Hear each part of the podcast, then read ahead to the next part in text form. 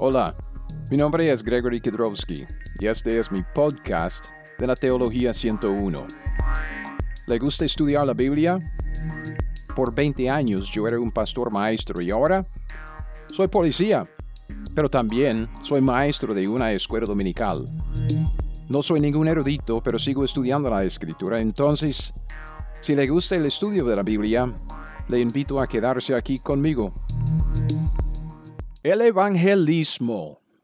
Todos sabemos que debemos evangelizar y todos, si somos cristianos comprometidos con la Biblia, el Señor y la Gran Comisión, todos sabemos que debemos evangelizar más de lo que estamos haciendo. Pero creo que todos no entendemos de todo el evangelismo. Y por eso a veces como tememos evangelizar, tenemos el temor de salir y hablar con la gente acerca de Cristo. En esta lección, en este estudio y luego en, ah, el siguiente, lo que quisiera es hablar acerca del evangelismo y más bien quisiera hablar de lo que estamos llamando una filosofía del evangelismo, una filosofía bíblica. Al final del último estudio, yo presenté la idea de una filosofía bíblica del discipulado. Con la palabra filosofía me refiero a cómo hacemos discípulos o cómo es que toma lugar el proceso del discipulado. No estamos hablando de una filosofía del mundo, no estamos hablando de una hueca filosofía de los, ah, de los inconversos y nada de esto. Estamos hablando de simplemente el término filosofía viendo esto como a la par de una teología. Teología, el estudio de la Biblia, ya llevamos nuestro estudio sobre lo que es el discipulado en la Biblia y conforme a las escrituras y ahora estamos haciéndonos la pregunta, ¿cómo podemos aplicar la, la teología que hemos sacado de la Biblia? Entendemos que es un discípulo, que es el discipulado, quien es responsable por el discipular. Entonces, puesto que el discipulado consta del evangelismo y la edificación, lo que queremos hacer ahora es desarrollar una filosofía bíblica del discipulado. Queremos algo práctico, queremos una teología aplicada. Entonces, vamos a hablar de medios y metas.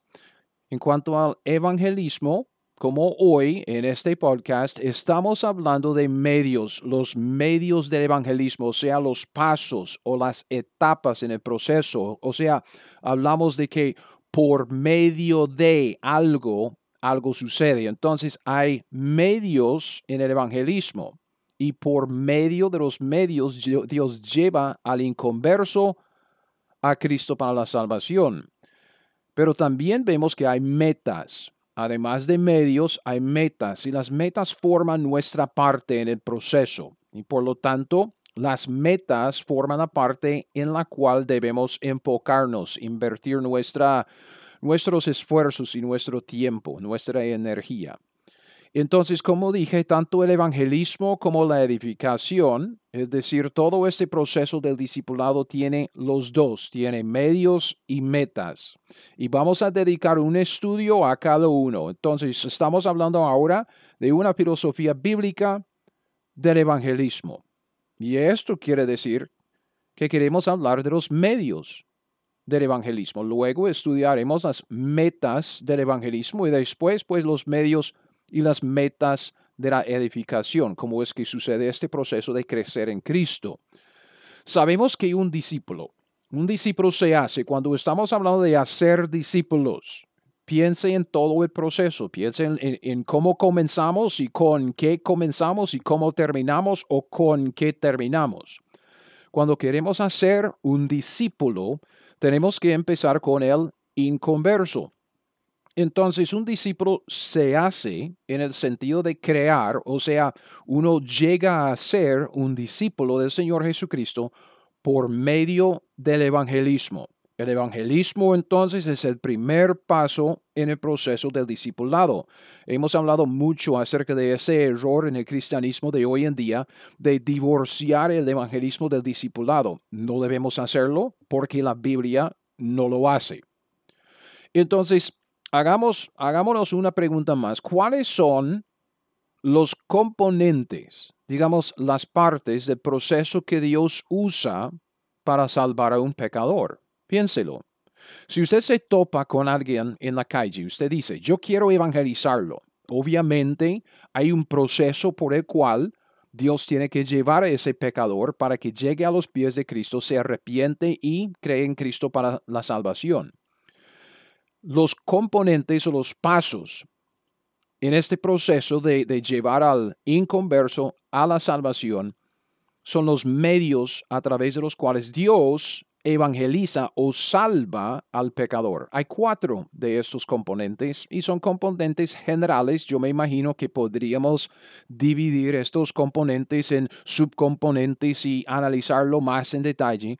Lo que queremos hacer ahora es simplemente ver el proceso como un panorama grande, a grandes rasgos, cómo es que esto sucede para que nosotros podamos estar conscientes del proceso y más confiados en Dios porque vamos a ver que la gran mayoría de todo este proceso del evangelismo, de evangelizar y salvar al pecador, le toca a Dios.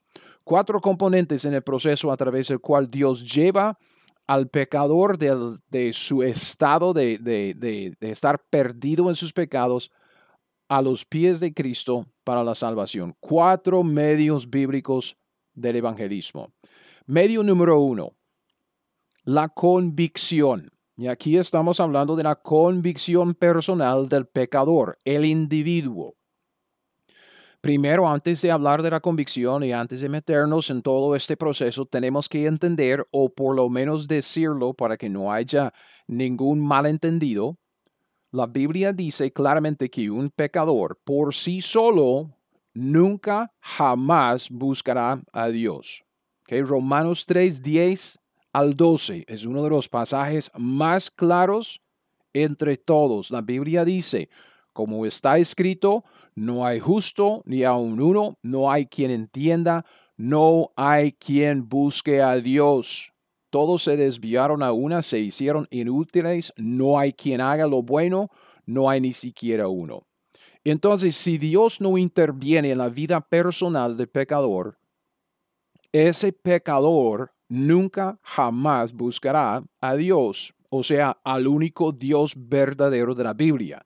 Porque puede ser que crea un Dios, un ídolo en su propia mente y decir que yo creo un Dios que es todo amor, como un Santa Claus o algo así, es, es, es un ídolo. Pero hablando de Dios, el creador, el único Dios verdadero, el Dios de la Biblia, no hay ningún pecador que lo busque por sí solo. No existe tal cosa como un inconverso que es un buscador en la Biblia. Nadie, ¿ok? Y ya voy a sacar varios versículos de Juan, capítulo 6. Es uno de los buenos capítulos para, para, este tipo de ah, verdad, porque Cristo toca este asunto varias veces en este capítulo, Juan capítulo 6. Nadie vendría a Dios Nadie vendría a Cristo, nadie vendría al Padre, nadie seguiría al Espíritu de Dios, nadie vendría a Dios si Dios mismo, en primer lugar, no lo atrajera. Juan 6:44. La Biblia dice, ninguno puede venir a mí, Cristo está hablando, si el Padre que me envió no le trajere, y yo le resucitaré en el día postrero. Luego, en el mismo capítulo, Juan 6, versículo 65, la Biblia dice, y dijo, por eso os he dicho, Cristo hablando otra vez, que ninguno puede venir a mí si no le fuere dado del Padre. Entonces, Dios tiene que atraer al pecador a sí mismo. Dios tiene que atraer al pecador al Señor Jesucristo, porque el pecador por sí mismo no buscará a Dios. Y aquí es donde comienza la salvación, con Dios atrayendo a todos los hombres en todas partes a sí mismo. No quiero que este punto se pierda. Lo que acabo de decir, se lo repito. Dios atrae a todos los hombres en todas partes a sí mismo.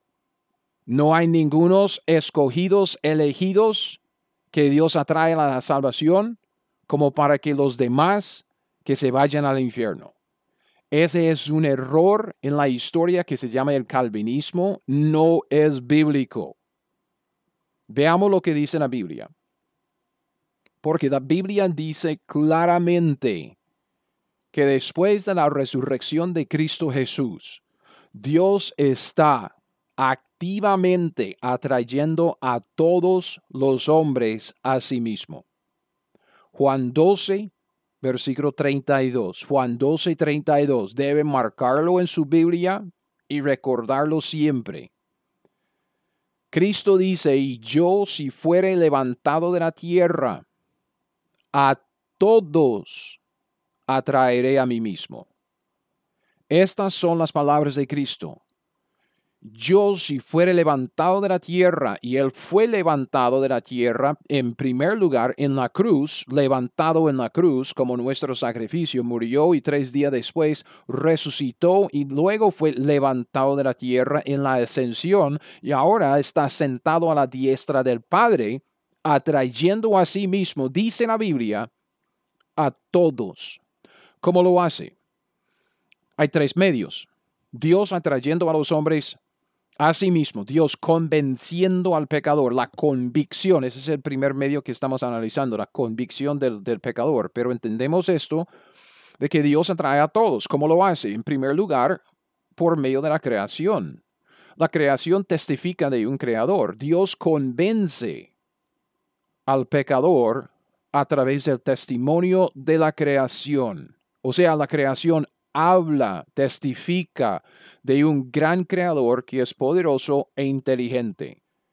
Dos pasajes muy conocidos que tratan de esto. En primer lugar, Salmo 19, los primeros seis versículos. Salmo 19, 1.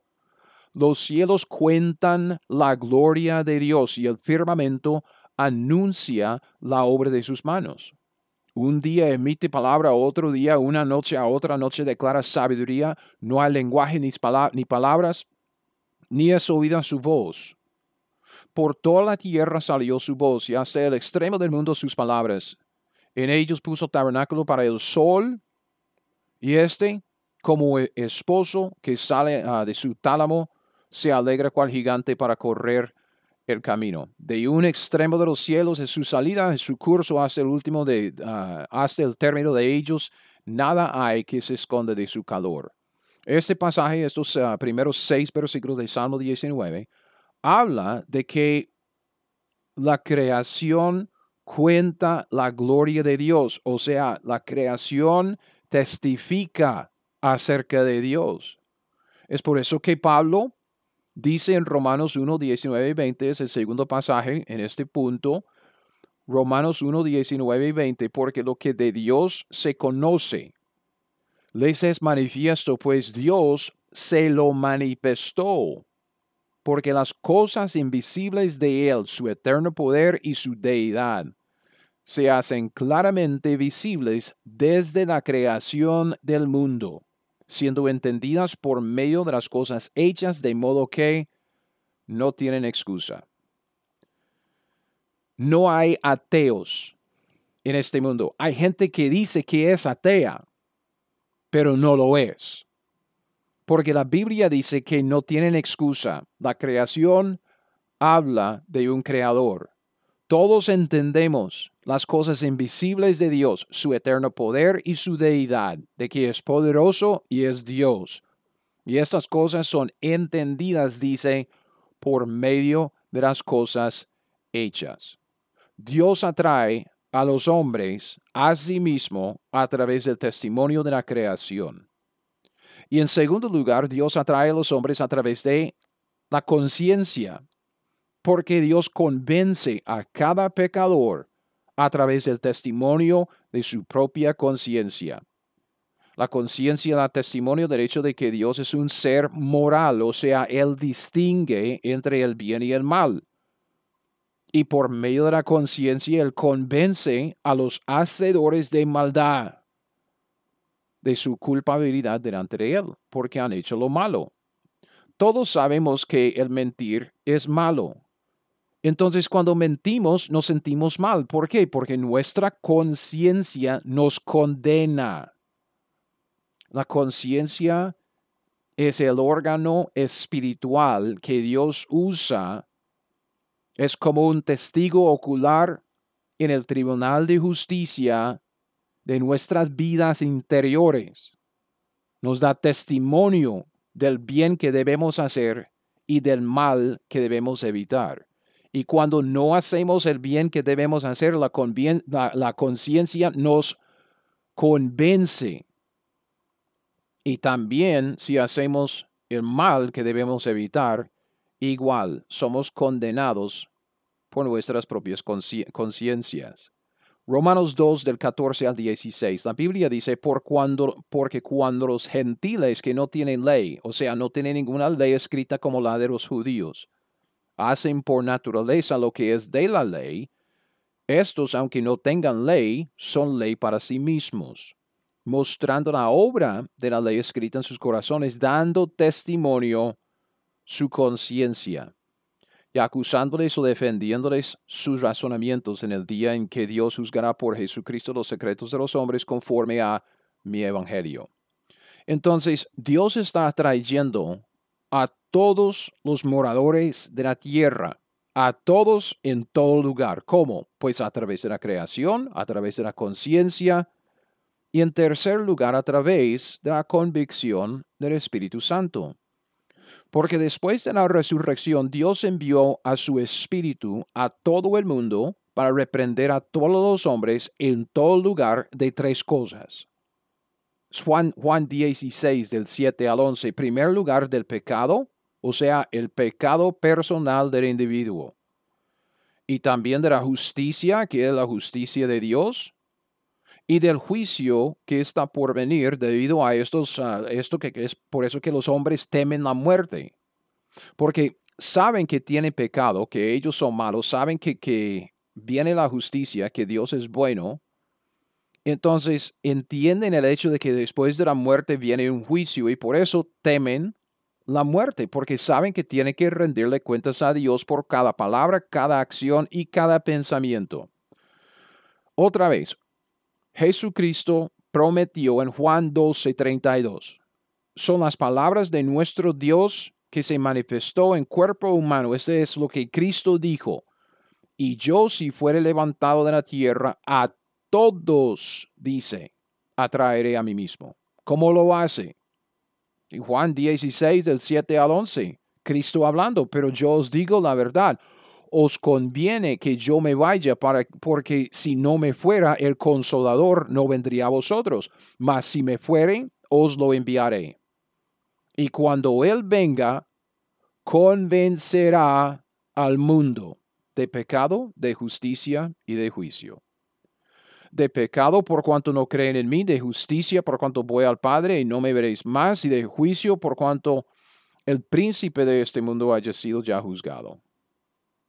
Entonces, la salvación, este proceso del evangelismo, la salvación comienza cuando Dios interviene personalmente en la vida de un pecador para convencerle de su pecado y de su necesidad de la salvación. Él hace esto a través de la creación, la conciencia y la obra de convicción especial por medio del Espíritu Santo. Pero la convicción personal del pecador no es suficiente para salvarlo simplemente lo deja sintiendo la culpabilidad. Y esto nos lleva al segundo medio, la cruz, o sea, la predicación de la cruz al pecador. El medio número uno es la convicción, la convicción personal. Dios tiene que intervenir y convencer al pecador y lo está haciendo, según lo que dice la Biblia, las promesas de Dios en la Escritura.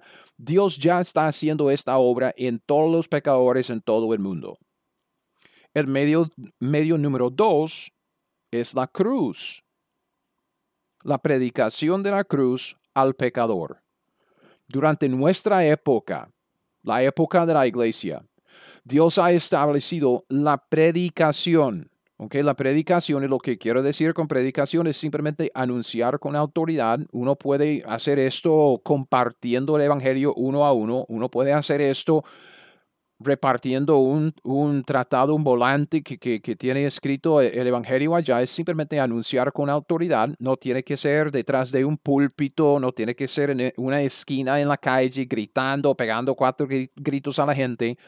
No, no malentienda lo que estoy diciendo con, con esta palabra predicación. La predicación en la Biblia es simplemente anunciar con autoridad, es proclamar, somos embajadores de Cristo, entonces tenemos que proclamar el mensaje que Él nos ha dado, que, quiere que, que compartamos con, con la gente.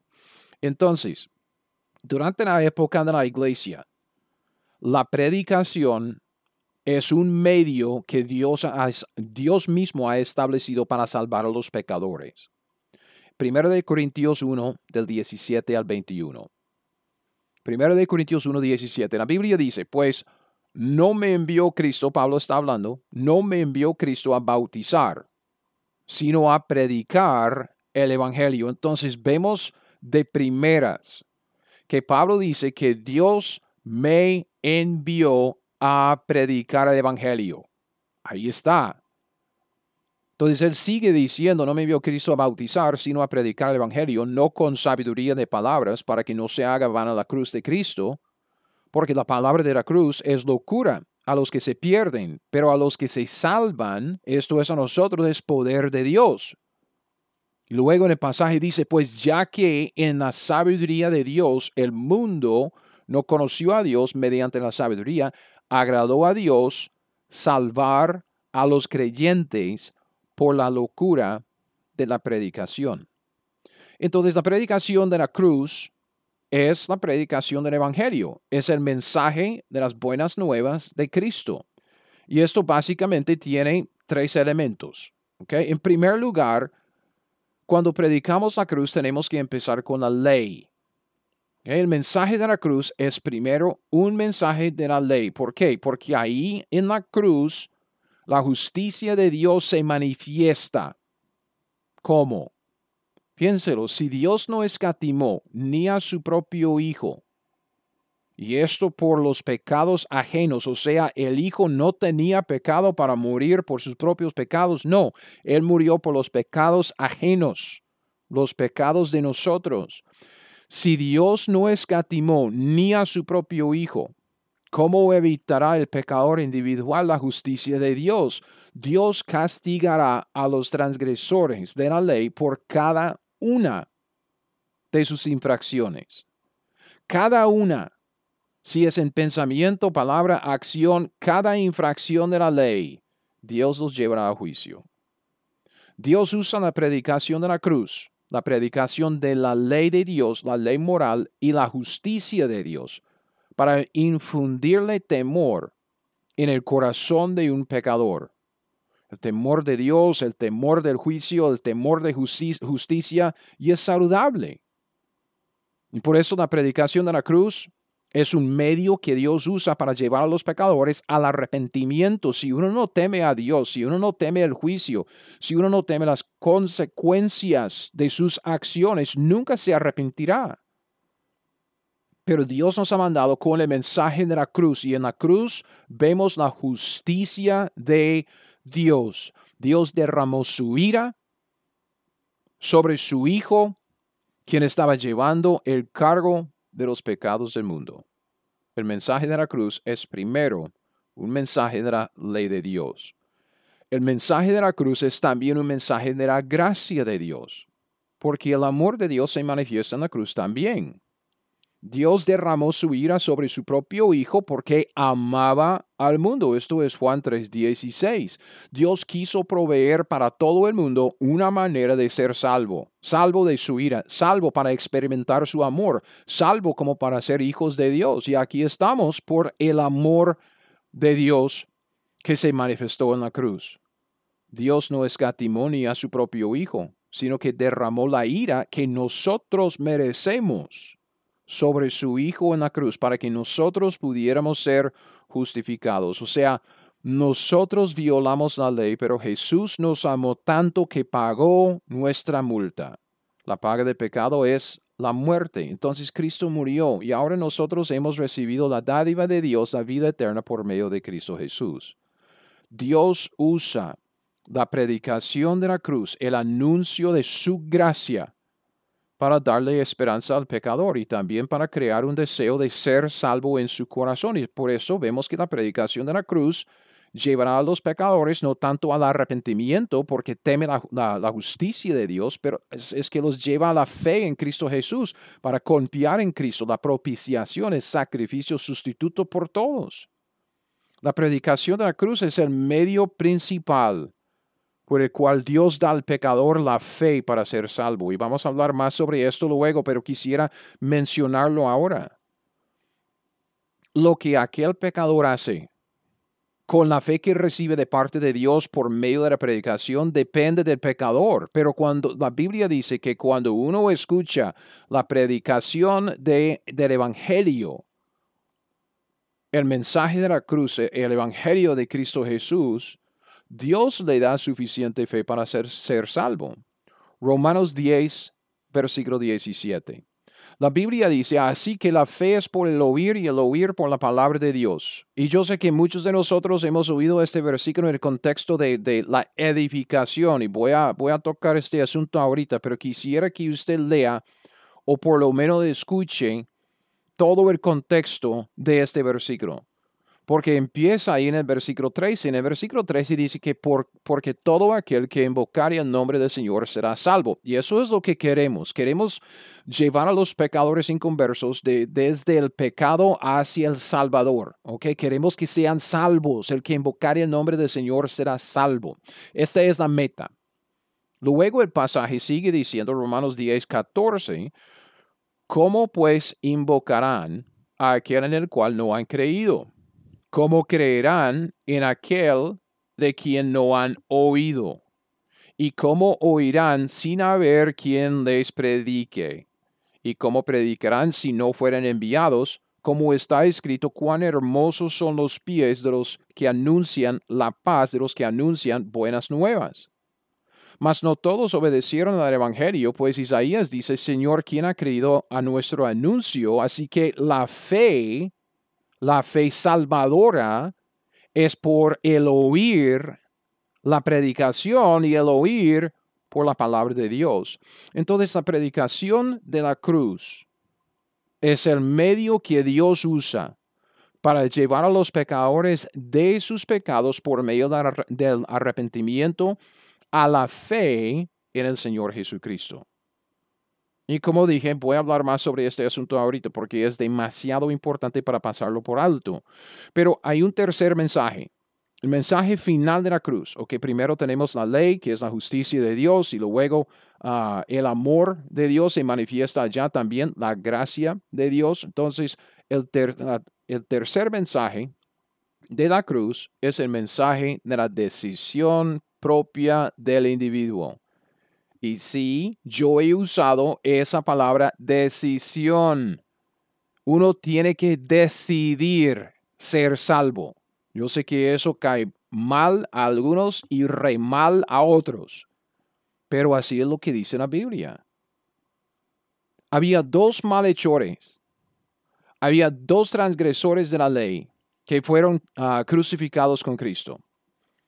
Fueron crucificados con Cristo, uno a su izquierda otro a su derecha.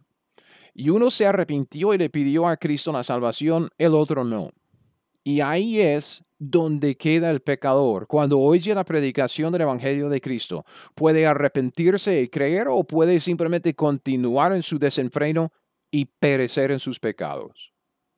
Entonces, la predicación de la cruz es la predicación del Evangelio y tiene tres elementos básicos o sea, la predicación, el anuncio del Evangelio, esto, esto de, de hablar acerca de Cristo, de, de hablar en ese proceso del evangelismo. Tres elementos básicos. Primero, la ley de Dios, la gracia de Dios y la decisión del pecador. O sea, estamos hablando de la justicia de Dios en la ley, el amor de Dios en su gracia y la conversión del pecador por medio de su decisión de arrepentirse y poner su fe en Cristo para ser salvo. Esto es lo que Dios ha establecido como un medio para salvar a los pecadores perdidos. Ellos tienen que escuchar el Evangelio proclamado de alguna manera, la predicación de la cruz. Ahora, quisiera tomar un poco más de tiempo en este punto.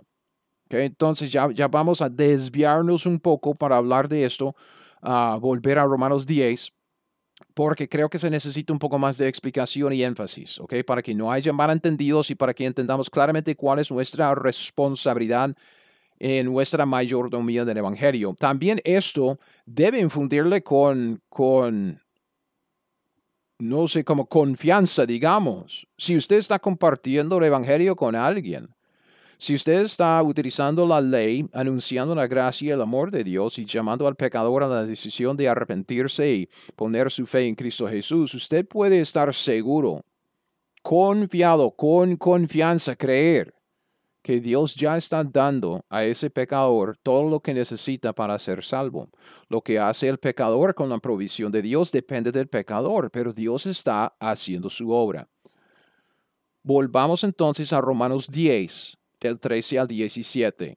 El pasaje otra vez, muy, muy importante en el evangelismo, dice, todo aquel que invocare el nombre del Señor será salvo. Esta es la meta, la meta. Dice luego en el 14, ¿cómo pues invocarán a aquel en el cual no han creído? ¿Cómo creerán en aquel de quien no han oído? ¿Cómo oirán sin haber quien les predique? ¿O cómo predicarán si no fueren enviados? Como está escrito, cuán hermosos son los pies de los que anuncian la paz, de los que anuncian buenas nuevas. Mas no todos obedecieron al Evangelio, pues Isaías dice, Señor, ¿quién ha creído a nuestro anuncio? Así que la fe es por el oír y el oír por la palabra de Dios. Que creo que la verdad central de este pasaje, como dije antes, muy a menudo se pierde o por lo menos se malinterpreta debido a nuestras presuposiciones, debido a lo que nos han enseñado, nos ha predicado lo que hemos oído antes. Porque a menudo uno toma el versículo 17, la fe es por el oír y el oír por la palabra de Dios, para decirnos que tenemos que leer la Biblia, escuchar buenas enseñanzas o buenas predicaciones bíblicas, porque la fe viene por el oír y el oír por la palabra de Dios. Entonces, si usted quiere crecer en la fe, tiene que escuchar la palabra, tiene que oír la palabra. Y, tiene, tiene razón, tiene lógica. Sin embargo, no es lo que la, la Biblia dice, no es lo que el pasaje en sí dice. Porque en el versículo 17 la palabra que uno oye es el mensaje que se predica en los versículos anteriores. Versículo 17 que dice que la fe es por el oír y el oír por la palabra de Dios. Uno está oyendo la palabra de Dios. Ok, ¿cuál es la palabra de Dios? ¿Cuál es el mensaje que está oyendo que resulta en fe? Versículo 16. Es el Evangelio. Mas, todos, no todos dicen, obedecieron al Evangelio.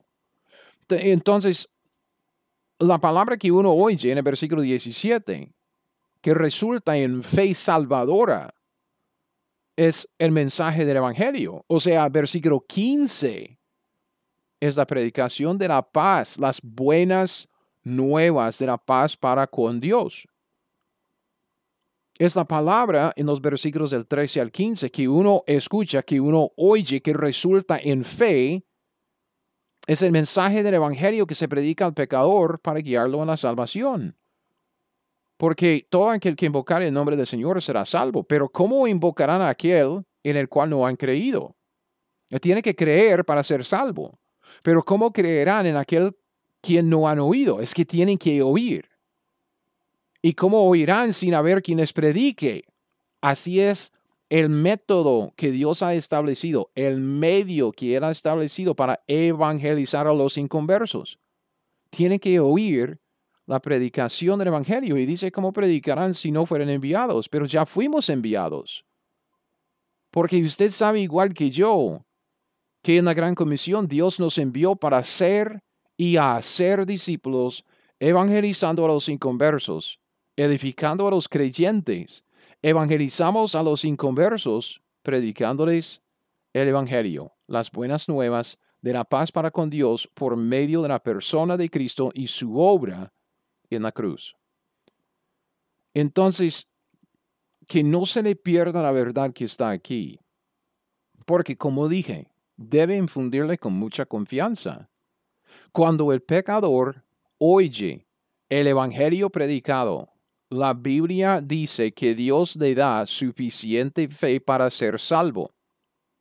Siempre. Este pasaje, Romanos 10, del 13 al 17, no pone condiciones. Es que dice el que oye la palabra tiene suficiente fe para ser salvo. Esto es, simplemente lo que dice el pasaje. La fe que viene por el oír es la fe que viene por el oír el Evangelio y es la fe salvadora. El oír que resulta en la fe salvadora es el oír la predicación del Evangelio. Entonces debe animarle, animarle a seguir predicando el Evangelio, aun cuando parece que nadie esté prestándole atención. Usted tiene la promesa de la palabra de Dios, que Dios está haciendo su obra por medio de la predicación de la cruz. Entonces, siga fiel, siga predicando. Entonces, Dios ha establecido la predicación del Evangelio, la predicación de la cruz, como un medio por el cual Él lleva al pecador a la salvación. El primer medio que vimos es la convicción, o sea, la salvación comienza cuando Dios personalmente convence al pecador individual y lo hace a través de la creación, el testimonio de la conciencia, la obra de convicción especial por medio de su espíritu.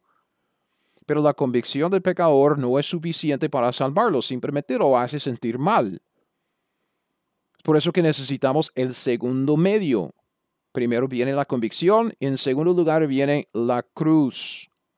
Dios en nuestra época ha establecido la predicación de la cruz como un medio para salvar a los pecadores. Entonces debemos predicar la cruz, que quiere decir que debemos predicar la ley de Dios y anunciar la justicia de Dios que se manifiesta en la cruz. Debemos predicar la gracia de Dios y anunciar el amor de Dios que también se manifiesta en la cruz. Y debemos predicar la decisión del hombre la decisión del hombre de convertirse, de arrepentirse de sus pecados y poner su fe en Cristo Jesús. Y esta decisión se ve en los dos malhechores que fueron crucificados con Cristo. Uno se arrepintió y le pidió a Cristo la salvación y el otro no. Y esto nos lleva al siguiente punto, el tercer medio del evangelismo. Medio número tres, la conversión, la conversión del pecador. El pecador que ha escuchado el Evangelio mediante la predicación de la cruz y es convencido por Dios, debe convertirse del pecado a Cristo para ser salvo. Vemos esta conversión para salvación en primero, primero de Tesalonicenses capítulo 1, versículo 9. Primero de Tesalonicenses 1.9, la Biblia dice, porque ellos mismos cuentan de nosotros la manera en que nos recibisteis y cómo os convertisteis de los ídolos a Dios para servir al Dios vivo y verdadero. Entonces uno se convierte de los ídolos, o sea, de sus pecados, de sí mismo, de sus deseos, a Dios, o sea, poniendo su fe en Dios, en Cristo Jesús. Es una conversión de los pecados a Dios. Y en ese punto tenemos que entender que Dios manda a todos los hombres en todo lugar que se arrepientan. O sea, que confiesen sus pecados y que los abandonen. Hay muchos hoy en día que simplemente quieren decir que solo, solo tiene que creer para ser salvo. Y lo que están diciendo es que solo tiene que, quedar como un asentimiento mental al Evangelio. Decir, sí, yo creo en Cristo, sí, sí, sí, sí, sí, yo creo en Cristo, pero nada más. Pero la Biblia dice que sin arrepentimiento no hay salvación. Hechos 17, 30 y 31. Hechos 17, 30 dice, pero Dios habiendo pasado por alto los tiempos de esta ignorancia, ahora manda, ok, fíjese en esta palabra, ahora manda, Dios manda a todos los hombres en todo lugar. Ok, ustedes saben, ustedes saben lo que quiere decir la palabra todos y todo, todos los hombres y todo lugar. Si no sabe lo que quiere decir esa palabra todos y todo en el español, yo le explico lo que quieren decir esas palabras en el griego. ¿Ok?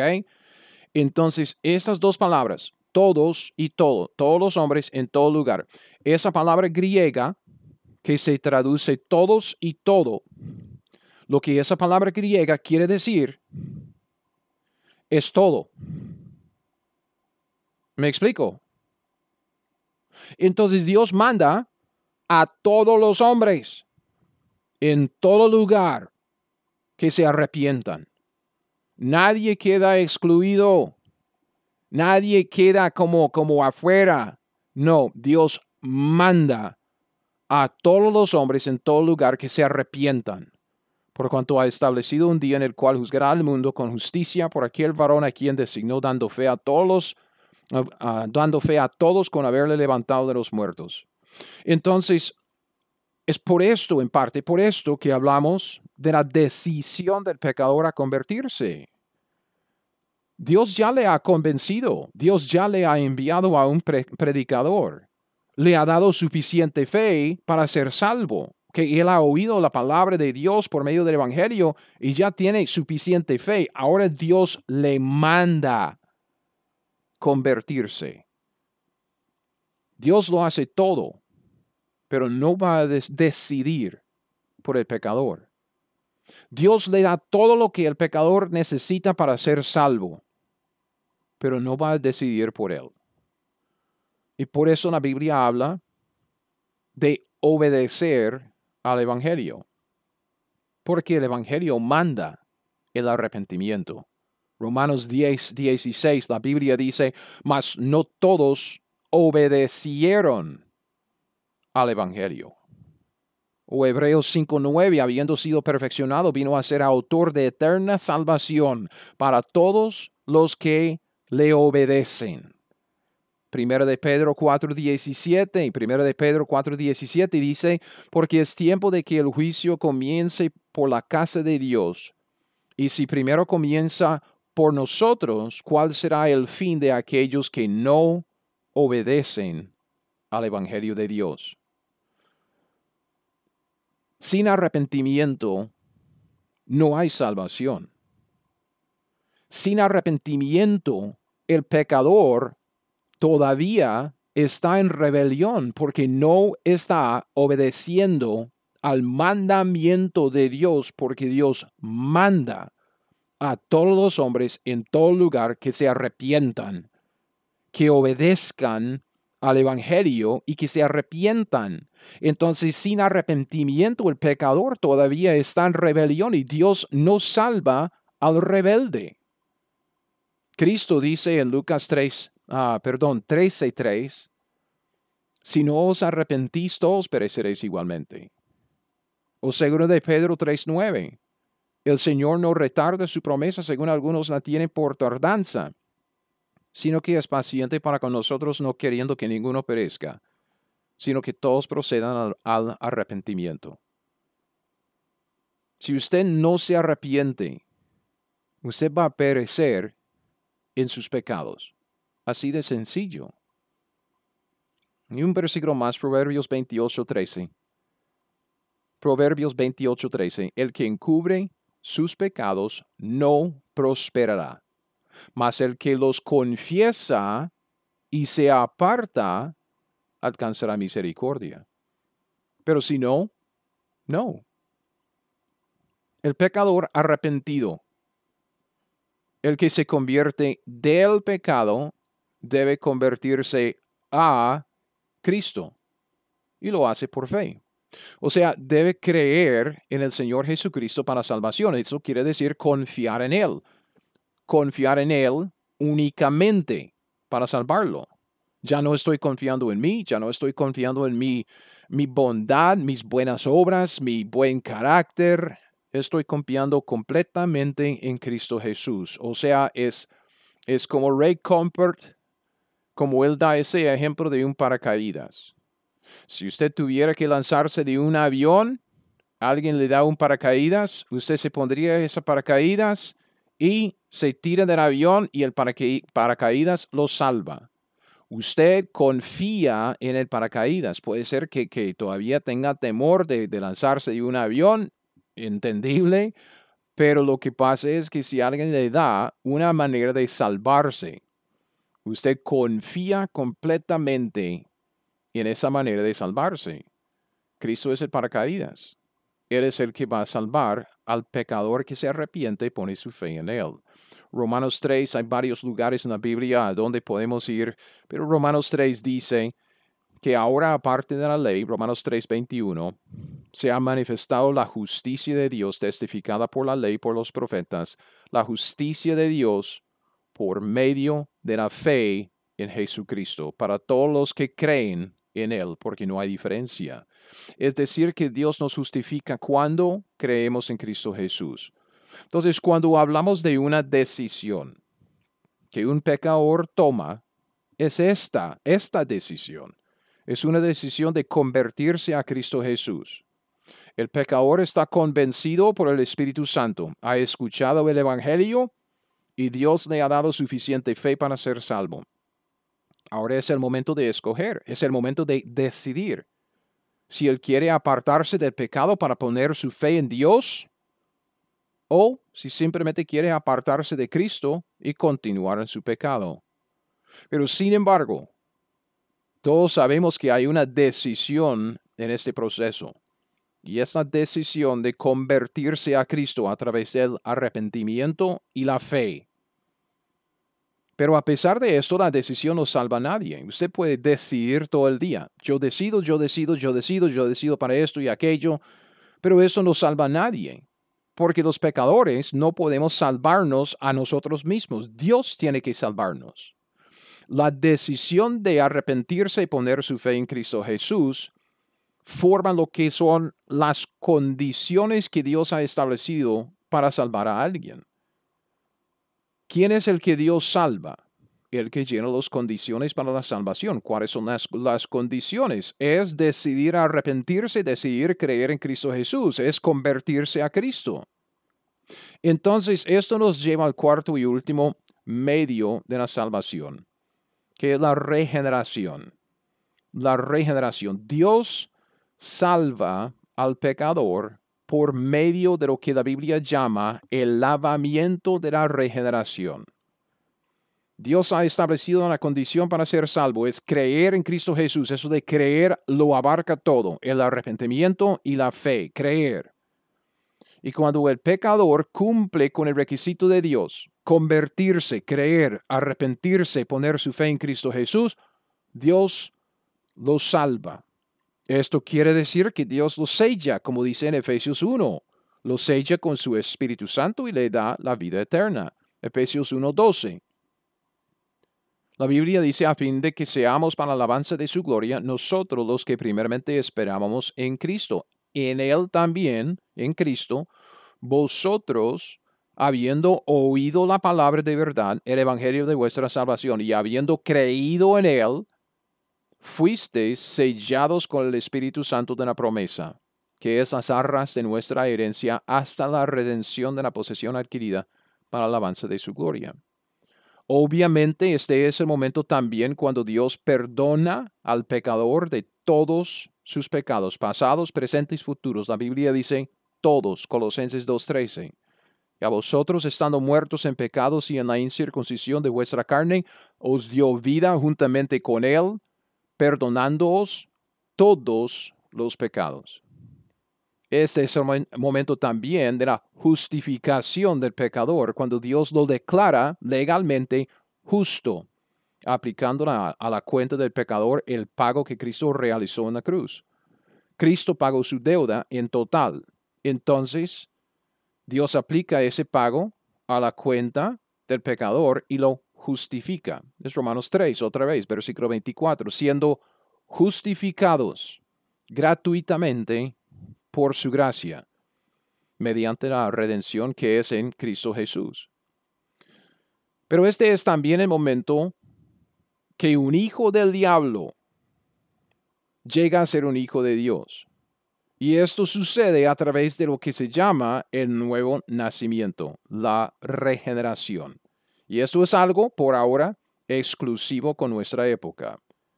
En nuestra época, en la época de la iglesia, Dios salva al pecador por el lavamiento de la regeneración del Espíritu Santo. Tito capítulo 3, versículo 4 y 5. Piénselo. La Biblia dice, pero cuando se manifestó la bondad de Dios nuestro Salvador y su amor para con los hombres, nos salvó, no por obras de justicia que nosotros hubiéramos hecho, sino por su misericordia, por el lavamiento de la regeneración y por la renovación en el Espíritu Santo. Por esto, si alguien no ha recibido el Espíritu Santo, la Biblia dice que no es salvo, no es un cristiano, no es de Cristo. Todos los, los que dicen, hay ciertas sectas en el cristianismo hoy en día que dice que uno tiene que recibir una segunda bendición para recibir el Espíritu Santo. Eso es una mentira. Si alguien no ha recibido el Espíritu de Dios, no es de Cristo. Romanos 8, 9 dice, mas vosotros no vivís según la carne, sino según el Espíritu. Si es que el Espíritu de Dios mora en vosotros, y si alguno no tiene el Espíritu de Cristo, no es de él todos los que somos salvos, en la época de la iglesia, hoy día, todos los que somos salvos, hemos recibido el Espíritu Santo. Primero de Corintios 12, 13 en la Biblia dice, porque por un solo Espíritu fuimos todos bautizados en un cuerpo, sean judíos o griegos, sean esclavos o libres, y a todos se nos dio a beber de un mismo Espíritu. Entonces, en este momento, en el momento de la regeneración, el nuevo nacimiento, la obra de evangelismo se acaba. El pecador es salvo. Dios ha, salvado al pecador, lo ha llevado a través de todo un proceso y lo ha llevado a este momento de la salvación. Entonces, cuando uno se arrepiente, pone su fe en Cristo, Dios lo regenera lo hace nacer de nuevo, recibe el Espíritu Santo, es salvo. El evangelismo ya se acabó. Entonces, los medios que Dios ha usado para llevar al pecador a la salvación son cuatro. En primer lugar, la convicción personal del pecador. Esa convicción viene a través de la creación, el testimonio de la creación, porque testifica de un creador quien es, es grande, poderoso, inteligente, Viene también a través de la conciencia, porque a través de la conciencia entendemos que nuestro Creador es un ser moral. Él distingue entre el bien y el mal. Entonces nosotros también podemos distinguir entre el bien y el mal y por medio de nuestra conciencia sabemos que somos culpables porque no hemos hecho el bien que debemos hacer siempre y, y hemos hecho lo malo sabiendo que es malo y no debemos hacerlo. Entonces, la convicción personal del pecador viene a través de la creación, viene a través de la conciencia y también viene a través de la convicción del Espíritu de Dios. Medio número dos, la predicación de la cruz al pecador. Es la predicación del Evangelio, la ley, la gracia y la decisión. Luego, en tercer lugar, el tercer medio es la conversión del pecador, el arrepentimiento y la fe. Convertirse del pecado a Cristo por fe. Esta es la decisión que le toca a cada pecador. Cuando se convierte, Dios lo salva. No es la decisión que salva a nadie, no es su conversión que lo salva, es Dios quien nos salva y nos salva por medio de la regeneración. La regeneración del pecador por el Espíritu de Dios que en nuestra época, la época de la iglesia, hemos visto en Tito capítulo 3 que somos salvos por el lavamiento de la regeneración y la renovación por el Espíritu Santo. Entonces, al terminar esta lección, yo tengo una pregunta. Y esto como para hacernos pensar en lo que viene después. Quisiera hablar en el siguiente podcast acerca de lo que estamos llamando las metas del evangelismo. Si sabemos cuáles son los medios que Dios usa para llevar al pecador a través de ese proceso para salvarlo, son cuatro. Convicción y la cruz y luego la, conversión y la regeneración. Ok, bien. ¿Qué impide la salvación de los pecadores perdidos? ¿Qué impide la salvación de los inconversos? Que cuando usted piensa en los medios que Dios ha establecido para salvar a los pecadores. ¿Dónde está el eslabón débil? Piénselo. Voy a leer dos pasajes. que Primera de Tesalonicenses 2 del 14 al 16. Primera de Tesalonicenses 2 del 14 al 16. Pablo dice a los tesalonicenses, porque vosotros hermanos vinisteis a ser imitadores de las iglesias de Dios en Cristo Jesús que están en Judea, pues habéis padecido de, lo que, de, los, de vuestra propia nación las mismas cosas que ellas padecieron de los judíos, los cuales mataron al Señor Jesús y a sus propias profetas, y a nosotros nos expulsaron no, y no agradan a Dios y se oponen a todos los hombres. Y Pablo dice, primero de Tesalonicenses, capítulo 2, versículo 16, impidiéndonos hablar a los gentiles para que éstos se salven. Así colman ellos siempre la medida de sus pecados, pues vino sobre ellos la ira hasta el extremo, que impide la salvación de los pecadores perdidos. Pablo dice, impidiéndonos hablar a los gentiles para que éstos se salven. Otra vez podemos citar Romanos 10 del 13 al 17. Romanos 10, 13. Todo aquel que invocare el nombre del Señor será salvo. Ok, ¿qué impide esto? ¿Cómo pues invocarán a aquel en el cual no han creído? ¿Cómo creerán en aquel de quien no han oído? ¿Y cómo oirán sin haber quien les predique? ¿Y cómo predicarán si no fueran enviados? Pero hemos visto que ya fuimos enviados, como está escrito, cuán hermosos son los pies de los que anuncian la paz de los que anuncian buenas nuevas, mas no todos obedecieron al Evangelio, pues Isaías dice, Señor, ¿quién ha creído a nuestro anuncio? Así que la fe es por el oír. Y el oír por la palabra de Dios alguien está predicando. El eslabón débil, hermano, hermana, somos nosotros lo que obstaculiza la salvación de los pecadores es que nosotros no hablamos. O sea, no testificamos, no predicamos a los inconversos el Evangelio de nuestro Señor Jesucristo. El eslabón débil no es nunca jamás nuestro Dios porque Dios ya ha hecho su parte mediante la obra de la cruz y la resurrección. Ya ha hecho su parte. Además, Dios ya está haciendo su parte hoy en día, todos los días, todo el día, convenciendo a todos los pecadores del pecado, de la justicia, del juicio que está por venir. Y según Juan 12:32, Él está convenciendo a todos en todas partes.